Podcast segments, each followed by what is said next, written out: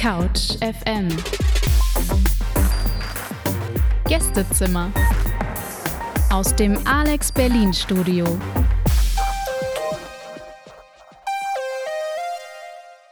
Herzlich willkommen beim Couch FM Gästezimmer am Donnerstag auf der 91.0 bei Alex Berlin. Ich bin Lucia und wie ihr vielleicht hört, sind wir heute nicht im Studio im MIZ Babelsberg, sondern wir sind in Leipzig. Ich bin hier heute mit Mayra, die macht heute Ton und Technik und wir nehmen ein Gästezimmer live vor Ort im Geburtshaus Rundfrau auf. Wir treffen hier heute Sophie Neufer. Sophie ist Hebamme und ist 23 Jahre alt. Jetzt fragt ihr euch vielleicht, ich bin noch gar nicht schwanger, ich habe auch kein Kind, wieso sollte ich eine Stunde lang mir was über Geburt anhören? Sophie ist selbst auch noch keine Mutter und ist auch nicht schwanger. Sie ist trotzdem Hebamme. Deshalb muss ja irgendwas Spannendes am Thema Geburt dran sein. Und dem gehen wir heute in einer Stunde Gästezimmer auf die Spur. Außerdem zeigt uns Sophie das Innenleben vom Geburtshaus. Ich selbst war natürlich, weil ich auch noch kein Kind habe, noch nie im Geburtshaus oder auf der Entbindungsstation im Krankenhaus. Das heißt, ich bin sehr gespannt, wie es da drin so aussieht, was da alles so rumsteht. Und wir nehmen euch mit. Wir gehen jetzt mal rein bis gleich. Bleibt dran.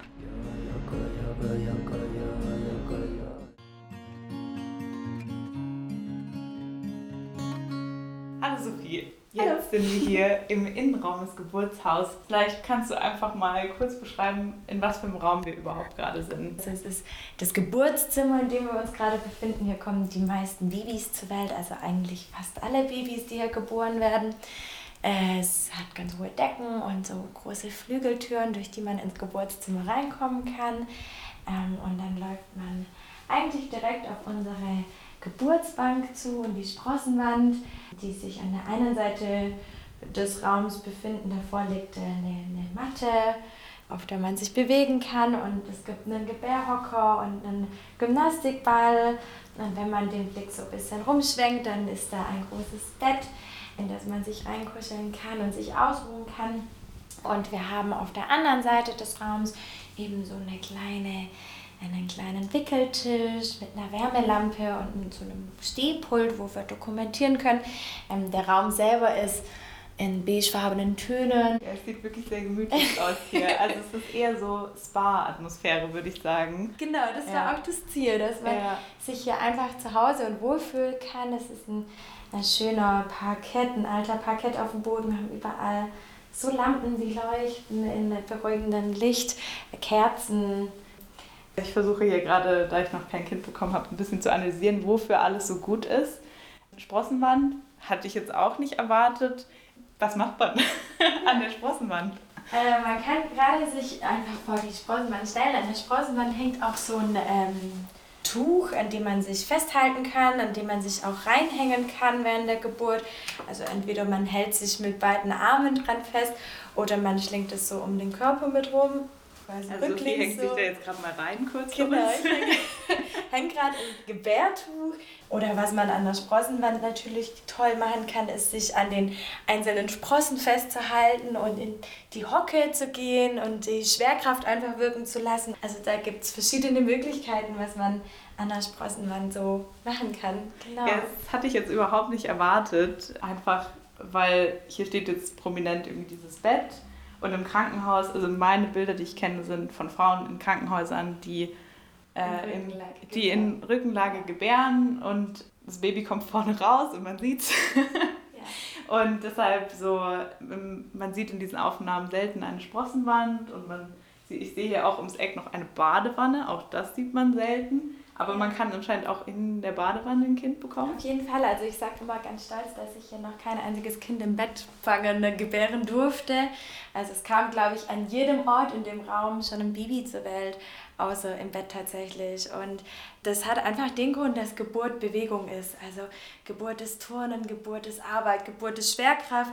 Und deswegen ist hier auch zum Beispiel diese Bank, weil da kann sich der Partner, die Partnerin einfach auf die Bank setzen. Die Frau kann sich in der tiefen Hocke in seinen Partner, Partnerin hängen oder in Vierfüßlerstand hier drauf knien. Und eigentlich alles, wo der Oberkörper aufrecht ist, wo die Frau aufrecht ist, ist da hilft die Schwerkraft. Und dann findet das Baby den Weg einfach leichter durchs äh, Becken durch. Und genau, du hast gerade schon die Gebärbadewanne angesprochen, die ist hier ein bisschen ums Eck rum, dass man einfach hier ein bisschen mehr Intimsphäre hat und nicht mitten im Raum in der Badewanne hocken muss.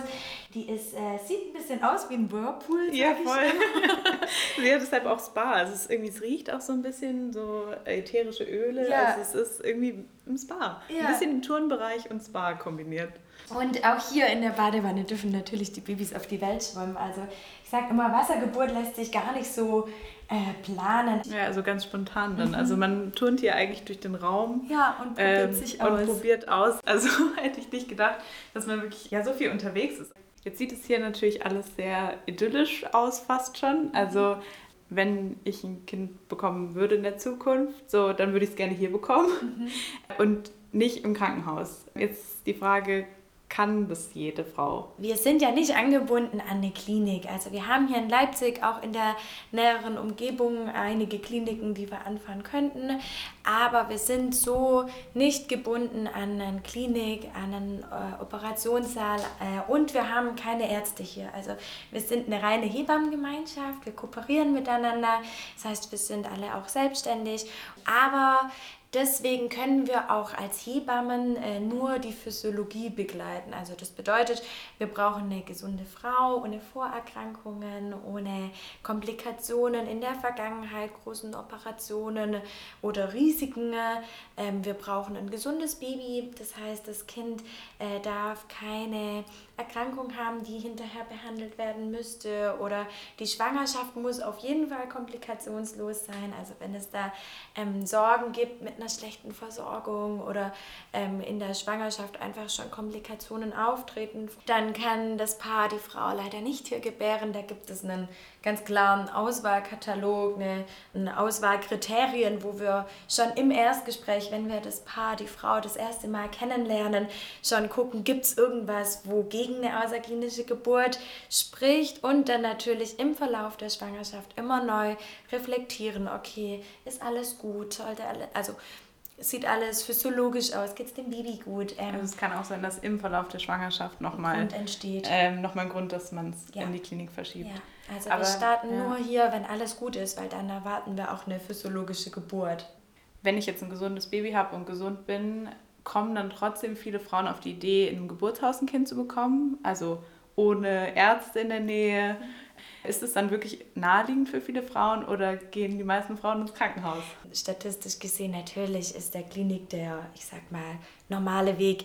Ich habe selber in der Klinik vorher gelernt und gearbeitet also die Hebammenausbildung findet auch im klinischen Bereich statt und mich dann für die Außerklinik entschieden. Und in Leipzig ist es so, dass es gerade aktuell drei Geburtshäuser gibt und der Bedarf an Frauen, die außerklinisch gebären wollen, ist deutlich höher als das, was wir arbeiten können. Also wir haben Wartelistenplätze, die immens hoch sind und das ist in ganz Deutschland so einfach aufgrund auch vom Hebammenmangel, äh, dass einfach die, die Anfrage, die Anzahl an Frauen, die gerne außerklinisch gebären möchten, gar nicht gedeckt werden kann. Also das Interesse ist da und wir können es leider aufgrund von der Hebammenanzahl nicht, mhm. nicht decken. Also die Frauen melden sich auch mit positivem Schwangerschaftstest bei uns. Wenn man später anfragt, ist es zu spät. Also man muss oh, sich wow. quasi, bevor ich mir überlege, jetzt möchte ich schwanger werden, eigentlich schon überlegen, wo möchte ich mein Kind gebären, weil äh, wir haben Frauen, also die rufen uns an. Schwangerschaften. Äh, schwierig. schwierig. Also dann direkt muss man sich direkt um den Gedanken kümmern, weil Frauen, die rufen uns an und sagen, ich habe gerade auf den Test gepinkelt und mein Mann weiß noch gar, nichts, gar nicht davon Bescheid, aber ich möchte unbedingt zu Hause gebären. Und äh, da geht es okay. einfach so ein bisschen dann auch nach äh, First Come, First Serve. So. Couch FM. Täglich 17 Uhr bei Alex Berlin auf 91.0. Wir haben ja jetzt schon über die Frauen, die zu euch kommen, geredet.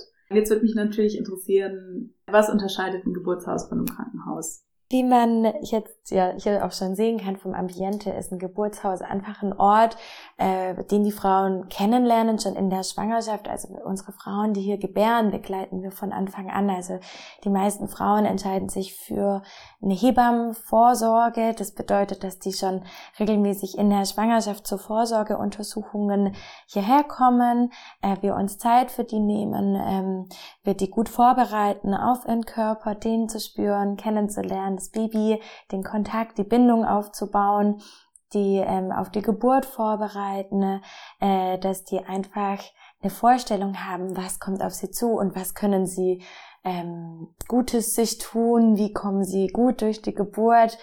Wenn man im Krankenhaus ein Kind bekommt, kommt man dann wirklich erst zur Geburt ins Krankenhaus oder ja. lernt man schon mal die Hebamme? Genau, du, die, ähm, man kommt wirklich erst zur Geburt ins Krankenhaus. Manche Kreisäle bieten so eine Kreisaltour an, wobei das jetzt auch durch Corona nicht stattgefunden hat, beziehungsweise vielleicht online möglich ist, aber man weiß quasi auch so gar nicht, wo kommt man hin, wer betreut einen dann, die Hebammen kennen die Frauen nicht, die Frauen kennen die Hebammen nicht, also es ist einfach, einfach auf einer anderen Ebene begleitet zu werden, dafür ist keine mhm. Zeit, da gut kennenzulernen und hinzuspüren und es ist natürlich ein klarer Vorteil für beide Seiten, also sowohl für die Paare, die einfach genau wissen, ach ja, hier meine Hebamme Sophie, äh, die wird uns begleiten und die kommt dann auch hinterher oder ob man halt in eine Klinik Klinik geht und vielleicht nicht auf einer Wellenlänge mit der Hebamme ist. Also ähm, ich habe auch selber Klinikgeburten begleitet, wo ich gemerkt habe, okay, wir sind nicht auf einer Wellenlänge, weil das einfach menschlich ist und sowas bremst Geburt. Ähm, wenn ich aber einen guten Draht zu den Frauen habe, die mir vertrauen können, wir als Team zusammenarbeiten, ich mich nicht über die stelle, sondern wir gemeinsam Geburtsarbeit leisten, die Frau das Kommando hat, der Chef ist und sagt, hey, mir tut gerade das gut oder ich fühle gerade so, ich spüre dahin, dann kann Geburt ähm, einfach eine tolle positive Erfahrung sein. Aber mhm. um das sagen zu können, muss man es halt lernen. Vor allem scheint mir das auch schwierig zu sein, wenn man diesen Beruf erlernt, um eigentlich genau das zu machen, also eine Frau in der Schwangerschaft und bei der Geburt und danach zu begleiten, dass man dann ja auch als Hebamme da reingeworfen wird, dass man immer nur einen so kurzen Teil dieser Erfahrung mitbekommt. Also war das für dich ein Grund, dass du rausgegangen bist aus dem Krankenhaus? Also, dass du dir das eigentlich anders vorgestellt hattest? Also, wie kommt man, wenn man fertig gelernt hat als Hebamme, wie kommt man dann ins Krankenhaus? Wie erlebt man das? Und wieso entscheidet man sich, wie du vielleicht dann zu gehen?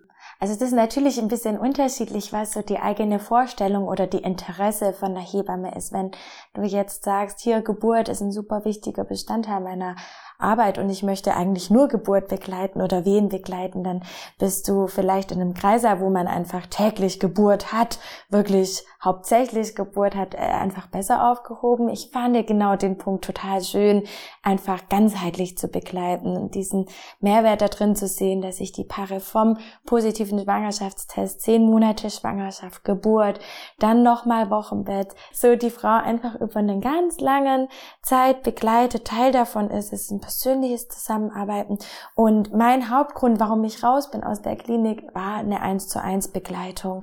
Also, dass ich hier einfach gewährleisten kann, dass ich nur für ein Paar zuständig bin, also dass die Paare eine Hebamme als Ansprechpartnerin haben, die rund um die Uhr für sie zuständig ist, erreichbar ist, mit dem Raum ist, mit anwesend ist oder sich nach nebenan zurückzieht, wenn die ihre Privatsphäre ein bisschen wollen, ist auch völlig in Ordnung, aber ich kann mich hauptsächlich bei Geburt darauf einlassen, genau auf diese Frau, auf dieses Kind. Das ist ein super verantwortungsvoller Job und man hat ja schon zwei Faktoren, auf die man achten muss, also Frau und Kind. Und wenn ich jetzt äh, in der Klinik noch von Kreissaal zu Kreissaal zu Kreissaal renne, die Frau nicht kenne, die Paare nicht kenne, das Kind nicht kenne und aber auch nicht da sein kann, um begleiten zu können, ja. da war für mich die Zwickmühle zwischen, was ist eigentlich Sicherheit?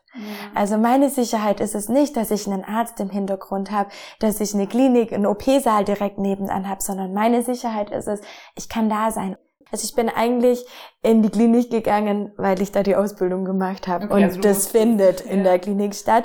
Und ich wusste auch noch gar nicht, als ich die Ausbildung angefangen habe, also ich habe Hausgeburtshilfe auch also in der Ausbildung kennengelernt. Ja. Das gab's für mich vorher auch nicht. Ich habe als Schülerin dann die ersten Hausgeburten mit begleitet und dachte mir so, wow, so kann man auch gebären. Ja. Krass, das war so grundlegend ganz anders wie das, was ich kennengelernt habe in einer großen Klinik ich will das gar nicht schlecht reden, weil in einer großen Klinik werden viele Frauen behandelt, die ein Risiko haben, die eine Frühgeburt haben, die einen Notfall vielleicht haben.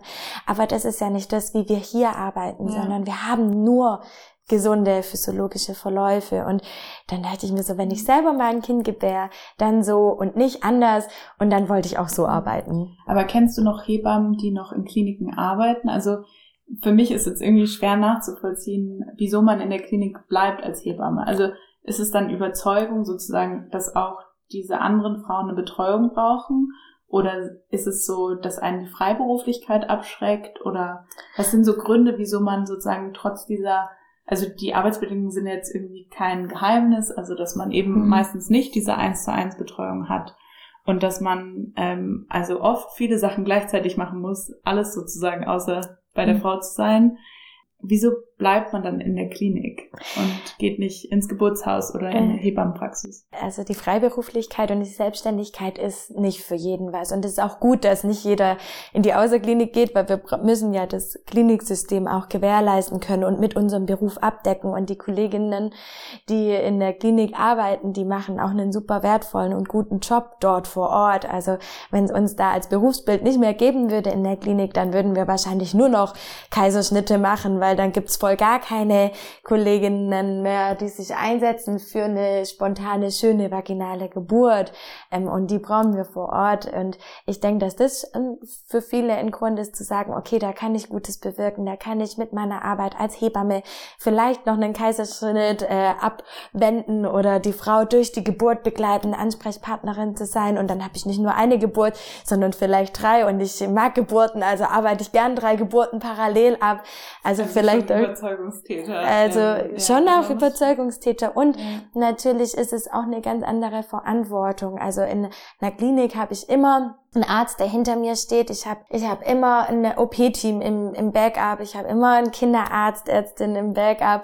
Und das hat man hier halt nicht. Also es ist, ich hafte für mich selber, für das, wie ich arbeite, was ich arbeite. Ich trage eine andere Verantwortung, als wenn ich in einer, in einer Klinik arbeiten würde. Und ähm, da muss man natürlich auch abwägen, will ich das? Und was man auch sagen muss, ist, dass man in der Freiberuflichkeit natürlich nie Feierabend hat. Also es ist dieses selbst und ständig, wie in jedem Beruf, der selbstständig arbeitet, so.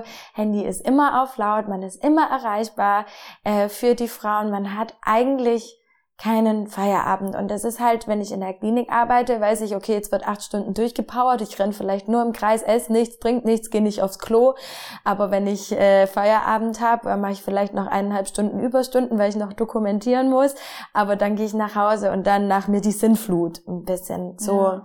Und das hat man halt jetzt in der Freiberuflichkeit nicht. Also es gibt äh, sowohl im Kliniksystem als auch in der Freiberuflichkeit die Vor- und Nachteile, wie überall in jeder, in jedem Beruf. Und für mich war einfach, dass ich mit meiner Arbeit als Hebamme so begleiten möchte, wie ich selbst als Frau begleitet werden möchte, wenn ich selbst schwanger bin und gebäre. Und das kann ich nur tun, wenn ich in keinem System gefangen bin.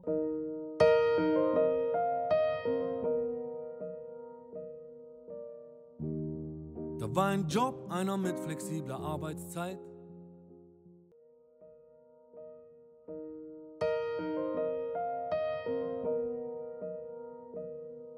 Ich habe mich eben auch gefragt, sozusagen, wenn man noch kein Kind hat und wenn man auch noch nicht weiß, ob man selber Kinder möchte oder vielleicht auch für unsere männlichen Hörer, wenn man selbst auch kein Kind bekommen kann, also physiologisch. Ähm, was ist denn so dieses Thema Geburt? Was hat dich da reingezogen? Ähm, und was hält dich so dabei? Also was ist vielleicht auch so eine, was, was lernst du sozusagen in dieser Konfrontation mit Frauen, mit Geburt, mit Kindern, ähm, die so in die Welt geworfen werden? So was, was mhm. hast du da so für dich gelernt und wie bist du in das Ganze reingerutscht? Ich habe nach der Schule ein freiwilliges soziales Jahr gemacht auf einer palliativen Station. Bedeutet, ich habe Menschen beim Sterben begleitet und fahnde. Also ursprünglich wollte ich eigentlich immer Medizin studieren und dann habe ich dieses FSJ gemacht und habe festgestellt, dass ich nicht der Typ bin, der vom einem zum nächsten Rennen zwei Minuten Zeit hat und mit Diagnosen um mich werfen möchte, sondern was ich das Schöne an meinem freiwilligen sozialen Jahr war, war genau dieser begleitende Faktor. Ich habe mich hingesetzt, ich habe die Hand gehalten, ich habe die Menschen, die gestorben sind, massiert, äh, mit ihnen gesprochen, ihnen zugehört, den Angehörigen, also diese ganzen begleitenden Faktoren, für die man Zeit haben darf. Also von meinem Freund, dem Papa, die Lebensgefährtin ist ähm, Homöopathin und hat gemeint, hey Sophie, ich kann mir dich so gut als Hebamme vorstellen. Und dann dachte ich noch nie was von Hebammen gehört. Also ich habe weder junge Geschwister noch äh, im Familienkreis eine Hebamme oder so und habe mich informiert und gedacht, oh ja, das hört sich nach einem richtig schönen Beruf an und mich dann beworben und durfte schon in der, weil du auch gefragt hast, was hält mich oder was durfte ich lernen, durfte schon in der Ausbildung einfach lernen, wie faszinierend eigentlich ein Körper ist und die Natur ist, dass er alles eingerichtet hat, was, was man braucht. Ich durfte ganz viel über meinen eigenen Körper kennenlernen, über meinen Zyklus, über die Kraft, die wir als Frauen in uns tragen. Und das finde ich total faszinierend und begeisternd, dass wir da über jede Grenze hingehen können. Und Geburt ist immer grenzenüberschreitend für alle Frauen und dass da noch so viel mehr Kraft in uns ist, die wir eigentlich gar nicht kennen, für die wir uns hinstellen dürfen und sagen, mein Körper ist dafür gemacht. Ich kann als Frau gebären. Das ist eine Urgewalt von Natur. Und das finde ich total total spannend und jede Geburt, jede Begleitung ist genau dieses, wow, was passiert ja gerade eigentlich? Das ist ein Wunder, das ist eine Magie. Viele sagen auch, oh, das wird jetzt wieder so romantisch dargestellt, aber genau das ist es. Also es ist einfach, wenn der Körper, wenn man nichts machen kann, was den Körper hindert.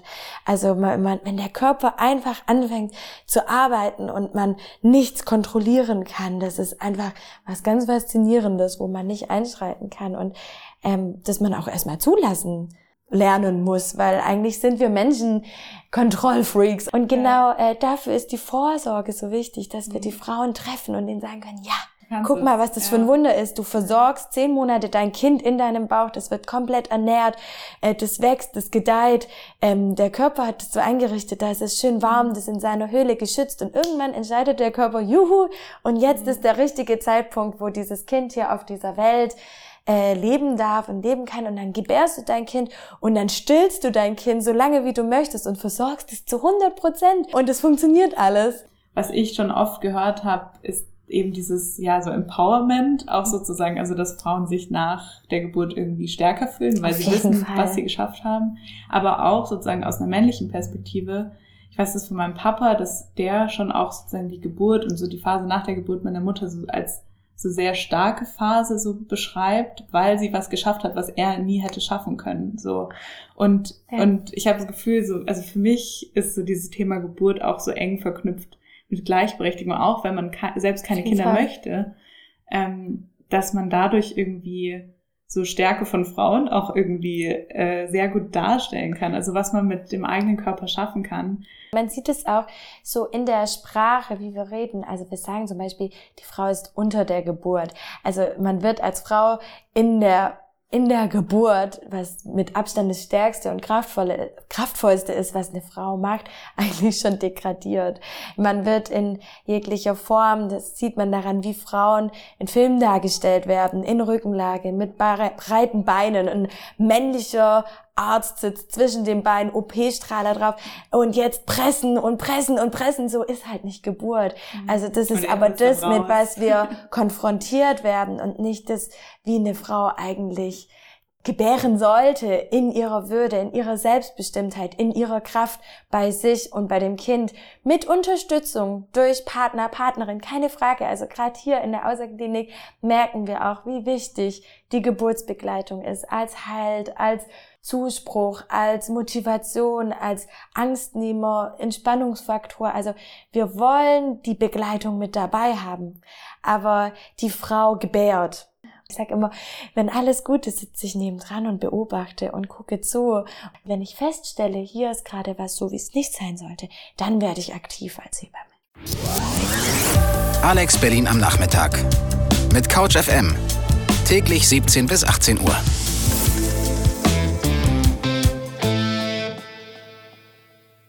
Würde noch mal einmal kurz zurückgehen zu, zu den Partnern, so der Rolle sozusagen in der Geburt. Ich frage mich natürlich sozusagen, wie stark Partner unterstützen können während der Geburt, was ihre Rolle so ist in diesem ganzen Prozess und auch wie viele auch Berührungsängste es da gibt, also von Vätern in, in Bezug auf das Thema Geburt. Grundlegend möchte ich sagen, dass die Männer heutzutage eher in Kreise schon mit gezwungen werden, weil das vielleicht auch so das Bild ist, dass Frau mit Partner in Kreise und Geburt gemeinsam. Also ich sage immer, denkt als, pa als Mann, als Begleitung, spürt in euch rein, wollt ihr dabei sein? Könnt ihr begleiten? Weil was sehr schwer für viele zu begleiten ist, ist dieses, eigentlich kann man nichts machen ich kann das unterstützen. Ich kann der Frau regelmäßig was zu trinken anbieten. Ich kann ihr mal einen kühlen Lappen anbieten, dass sie sich ein bisschen die Stirn abtupsen kann. Ich kann sie aufs Klo begleiten, ihr mal einen Müsli-Riegel hinreichen, sie motivieren, hey, komm, wir tanzen nochmal, wir bewegen uns nochmal, wir ändern nochmal die Position. Ich kann mich als Geburtsbegleitung für die Interessen der Frau eingestehen und mich hinstellen und sagen, weil die Frau ist in ihrem Flow, die kann sich nicht hinstellen und ich will jetzt keinen Wehentropf haben. Aber vielleicht, wenn ich weiß, als Partner, kann ich mich hinstellen und sagen, hey, macht es gerade Sinn? Brauchen wir das jetzt schon oder können wir es nicht erstmal so versuchen? Da also sozusagen Genau. Dir und ich kann auch einfach nur da sein. Also oft ist es damit auch einfach schon viele getan. können es nicht aushalten oder sind dann überfordert oder und dann ist es Man besser muss sich halt wohlfühlen in seiner Rolle, weil Angst oder Überforderung kann sich übertragen, auch auf die Frau und auf den Geburtsprozess. Und wenn ich weiß, ich fühle mich da jetzt überfordert oder nicht wohl mit den Gedanken, dann ist man vielleicht nicht die richtige Begleitung. Also grundlegend gilt sich vorher einfach mal durchzusprechen, abzusprechen, einen Kurs gemeinsam zu machen, zu den Terminen mitzukommen, hier das schon kennenzulernen, Vertrauen zu gewinnen, auch als Partner, Partnerin.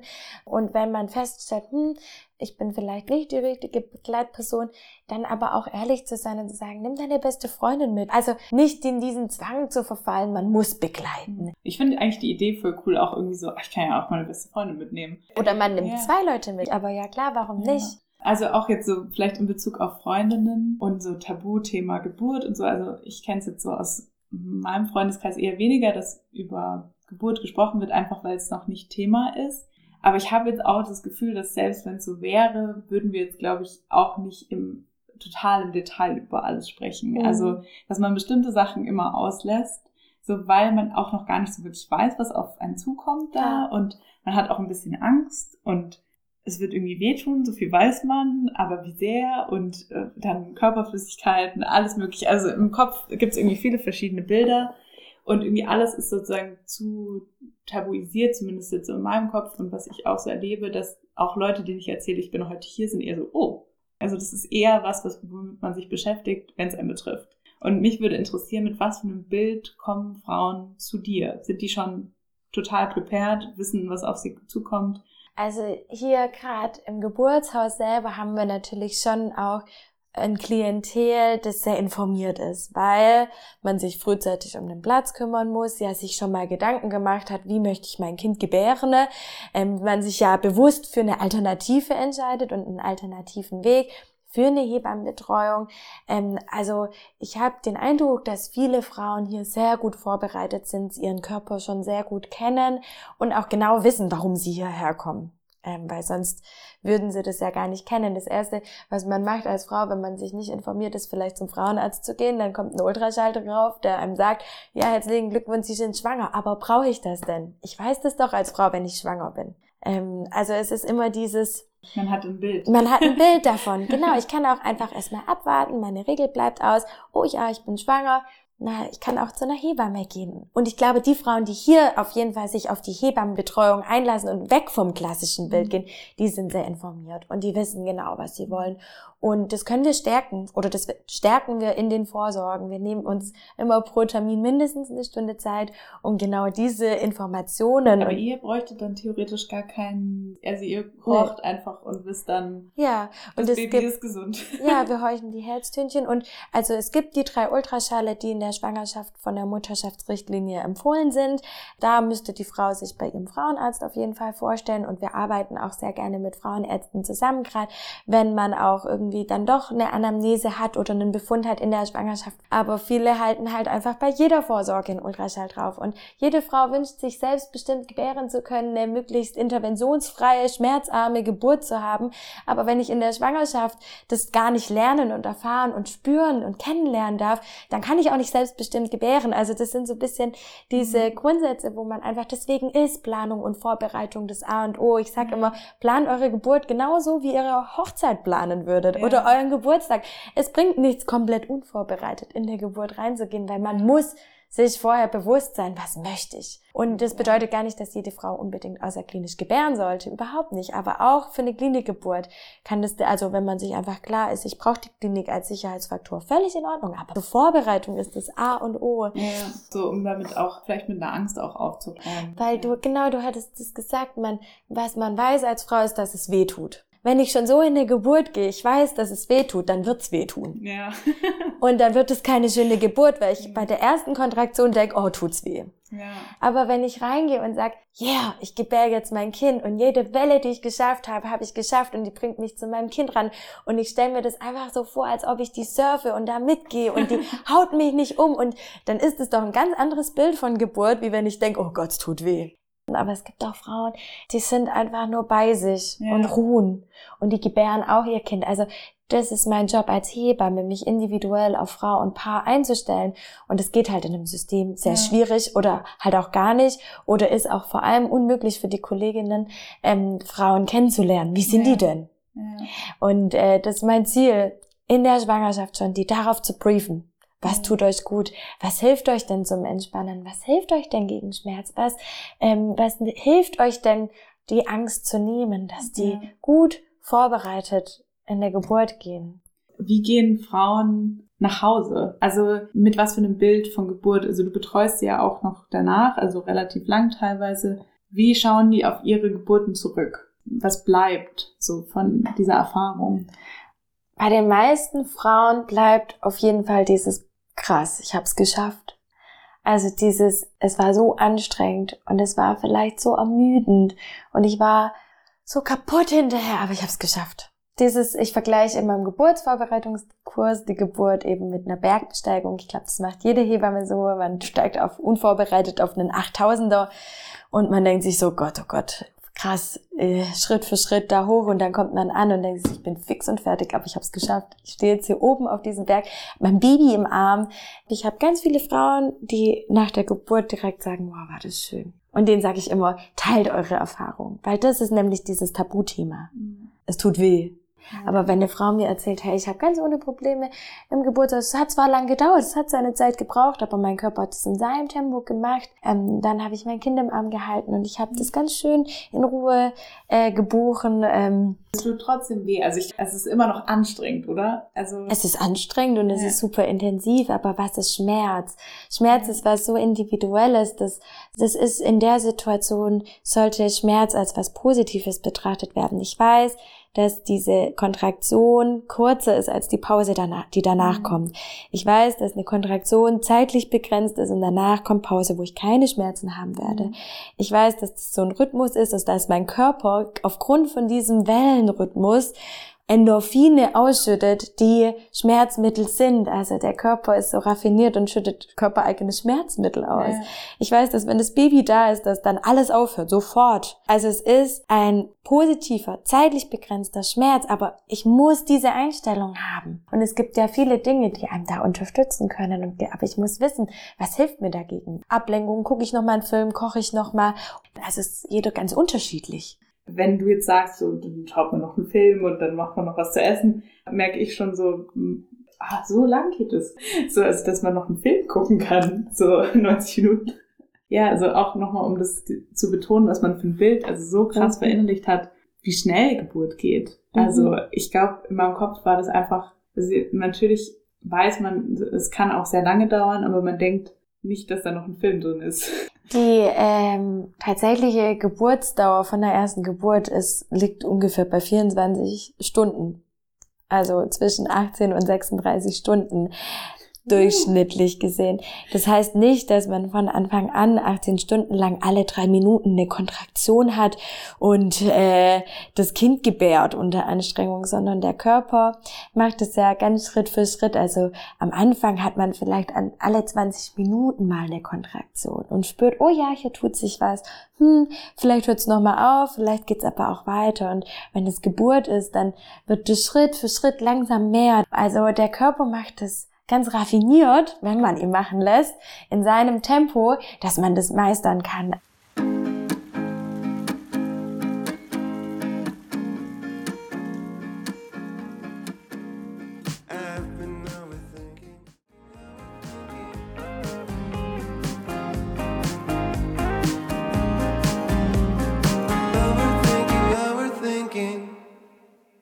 Ja, ich wollte dich fragen, was glaubst du, könnte man machen, damit Frauen informierter sind über die Geburt? Also wo sind irgendwie so die Fehlstellen? Wieso wissen die so wenig über Geburt? Ich glaube, Thema Zyklus, Verhütung, Sexualität, Körper, Anatomie. Geburt hat grundlegend sehr, sehr wenig Raum in unserer Gesellschaft. Also ich glaube, man müsste schon viel früher anfangen und das vielleicht auch in den Biologieunterricht deutlich intensiver mit einfließen lassen. Das ist nicht dieses, ich weiß nicht, wie ihr äh, über Sexualität und Verhütung aufgeklärt wurdet, aber bei uns war das in der siebten Klasse, ist man einmal so pro Familie gestiefelt, alle haben sich drüber lustig gemacht. Die einen waren schon super reif, fanden ultra cool, die anderen hatten überhaupt noch nichts mit Sexualität am Hut. Also das war so überhaupt nicht relevant oder nachvollziehbar. Äh, und dann war es das aber auch mit Sexualität und Aufklärung und so. Also ich, sehe das eigentlich als Lehrauftrag für unsere Gesellschaft, für sowohl Jungs als auch Mädels, dieses Tabuthema rauszunehmen von Intimität und Sexualität und es eher zu normalisieren, äh, Körper, ähm, Natur, Anatomie und in Bezug dessen auch auf Geburt einzugehen. Weil wenn man einfach weiß, wie das passiert, ich meine, Kindern wird gesagt, der Storch bringt das Baby. In unserer Gesellschaft fängt Tabuisierung von diesem Thema schon sehr früh an. Ich glaube, es macht einfach Sinn, dieses, dieses Thema Geburt aus der Tabuzone zu holen, zu normalisieren, darüber zu sprechen, wie läuft es ab, wie funktioniert der Körper, Frau, Mann, Sexualität. Ähm, es gibt Hebammen, die in Schulen gehen und da Aufklärungsarbeit leisten, aber das ist natürlich nicht äh, Grundlage von, von einem Su Schulsystem. Aber eigentlich sehe ich das als Lehrauftrag an. Ja. Ähm, Vielleicht einer, den nicht nur Hebammen übernehmen sollten, sondern auch andere Leute. Also ihr habt ja schon auch recht viel zu tun, sowieso, ja. ähm, wenn ihr dann jetzt auch noch LehrerInnen für dieses Thema sein müsst. Also finde ich persönlich dann auch so ein bisschen too much to ask. Ja. Ähm, ja, deshalb Call geht raus an die ganze Welt, spread the news.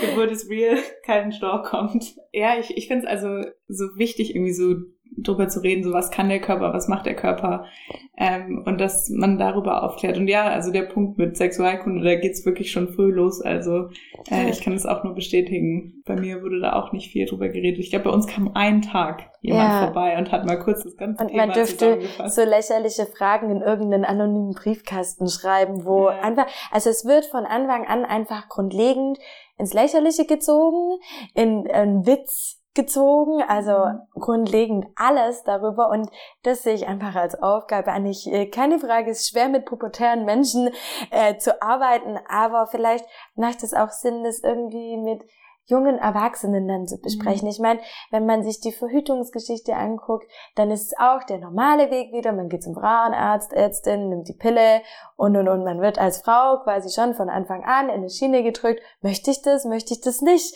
Also auch da, ähm, da fängt es einfach schon an, sich äh, da zu informieren und mhm. halt auch gut aufgeklärt zu werden. Und, ja, und ähm, auch nicht nur Frauen. Also ich meine, dann gehen halt Frauen zum Frauenarzt und werden aufgeklärt, wie sie verhüten können sozusagen. Und es ist jetzt eher selten, dass Männer irgendwie zum Urologen gehen, schon genau. als Teenager und irgendwie wo, also es gibt sozusagen keinen vergleichsweise so stark repräsentierten Arzt oder Ärztin im Leben eines Mannes, der ja. sozusagen da anleitend irgendwie tätig ist. Ja, und halt auch dieses individuell zu betrachten. Ich glaube einfach, dass in unserer Gesellschaft sehr wenig Platz für Individualität ist. Und ich glaube, davon müssen wir wegkommen. ja, es ist echt die Frage, so wie man da am besten rangeht. Und ich glaube auch nicht nur da, sondern auch, also ich hatte ja schon mal bei CouchFM auch einen Beitrag gemacht über politischen Aktivismus bei Hebammen. Da ist mir schon einfach auch aufgefallen, so Hebammen in der klinischen Geburtshilfe machen so ihren politischen Kampf. Und dann gibt's nochmal freiberufliche Hebammen, die haben auch Probleme, nur andere. Ja. Teilweise tun sie sich zusammen, teilweise auch nicht. Ähm, ja. Und dann sind sie aber trotzdem, selbst wenn sie sich alle vereinigen würden, viel ähm, zu wenig. Viel zu wenige ja. Leute, um wirklich sozusagen aufmerksam zu machen auf diese Themen, auf die Probleme im Berufsstand. Also ich glaube, mhm. dass äh, da vielleicht die ähm, der Unterschied zwischen Klinikhebammen und außerklinischen Hebammen ist, glaube ich, was die Arbeit selber angeht, an den Paaren und an den Frauen gar nicht so unterschiedlich, weil wir alle das gleiche Ziel haben von Geburtshilfe. Wir wollen alle, dass die Frau selbstbestimmt und gut gebärt. Ähm, aber was das Organisatorische drumherum ähm, angeht, da sind natürlich die Probleme nochmal ganz andere und unterschiedliche und und genau, also was du gesagt hast, die Lobby, also uns fehlt einfach auch die Lobby. Da ist es ist ein Bereich, wo kein Geld fließt. Also im Gegenteil. Äh, wenn man sich die Kliniken anguckt, die äh, einfach auch noch diesen Druck haben, ähm, dass, dass sich das rechnet, dann frage ich mich, in welcher Gesellschaft leben wir, wo man mit einer Geburt Geld verdienen muss. Ja. Also das passt bei mir nicht zusammen. Also die darf quasi nicht zu lang sein. Genau, die ja. darf nicht zu lang sein. Auch mit einem Kaiserschnitt verdient man viel mehr Geld. Es ist zeitlich planbar, man hat das Personal da ähm, und und und. Äh, während wenn jetzt eine Frau 24 Stunden Wehen hat, 24 Stunden den Kreiser blockiert, vielleicht noch eine 1 zu 1 Betreuung braucht und, und, und, dann ist es natürlich deutlich, also nicht lukrativ für eine Klinik. Ja. Das ist bei uns in der Außerklinik genau das Gleiche. Ja. Da wir einfach ein anderes Ziel haben, arbeiten wir nicht danach und sagen, so nach fünf Stunden verlegen wir jetzt in der Klinik, sondern wir wollen, dass die Frauen ja gut gebären. Also arbeiten wir halt manchmal auch von nichts. Couch FM. Dein Campus im Radio. Ich möchte noch mal kurz auf die Lobby eingehen, weil äh, da kann ich, also wenn man ein Kind gebärt, dann kann ich nur unterstützen, zu sagen, unterstützt, setzt euch ein. Also ja. alle die, die jetzt noch keine Kinder geboren haben, ihr werdet merken, sobald ihr schwanger seid, geht es mit der Hebammengeschichte los. Und wenn man zu spät dran ist, findet man halt keine Hebamme mehr. Also ich kann euch nur motivieren, euch frühzeitig darum zu kümmern. Kleiner Appell, ähm, weil das einfach, äh, je später man wird, äh, je später es wird, in der Schwangerschaft unmöglich wird. Und diese Problematik haben nicht nur zwei Frauen in Deutschland, sondern das ist die Realität.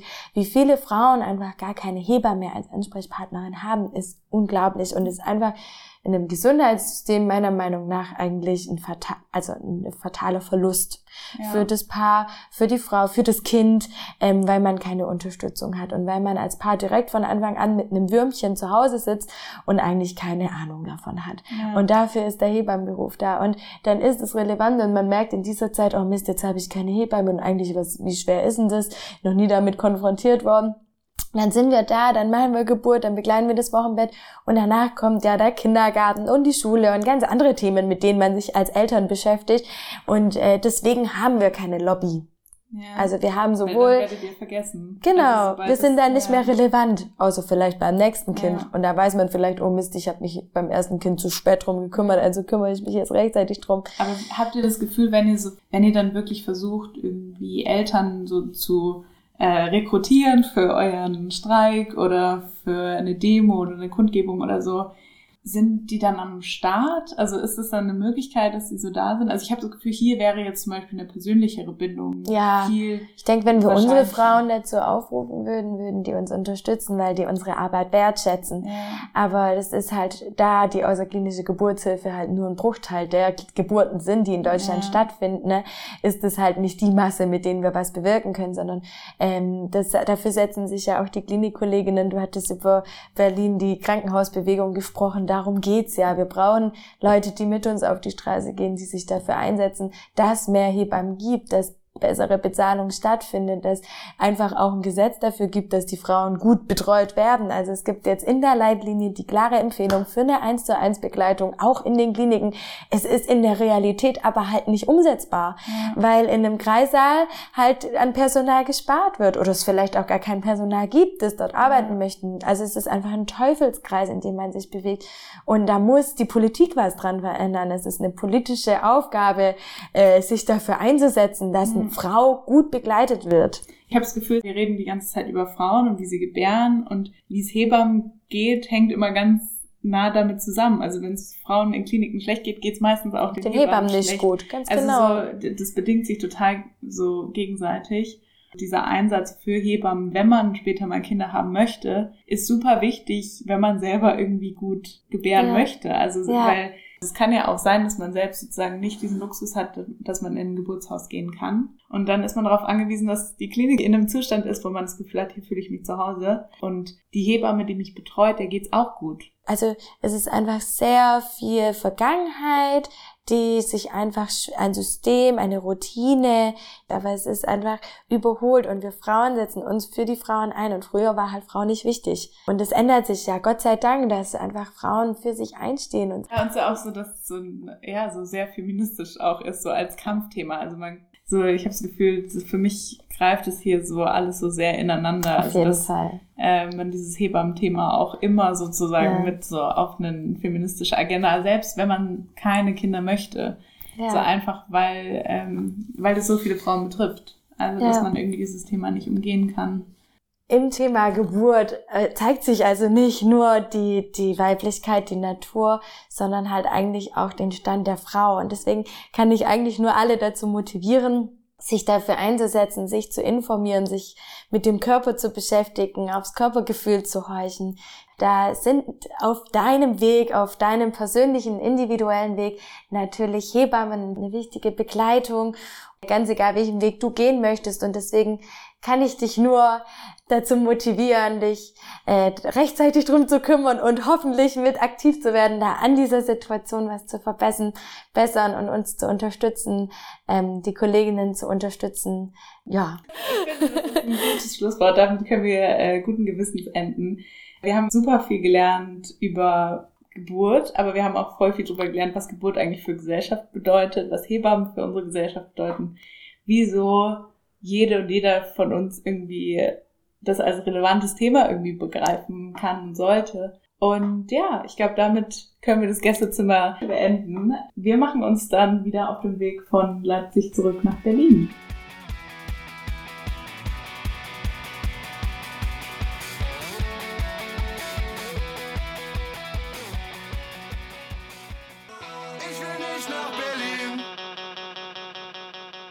Couch FM Dein Campus im Radio.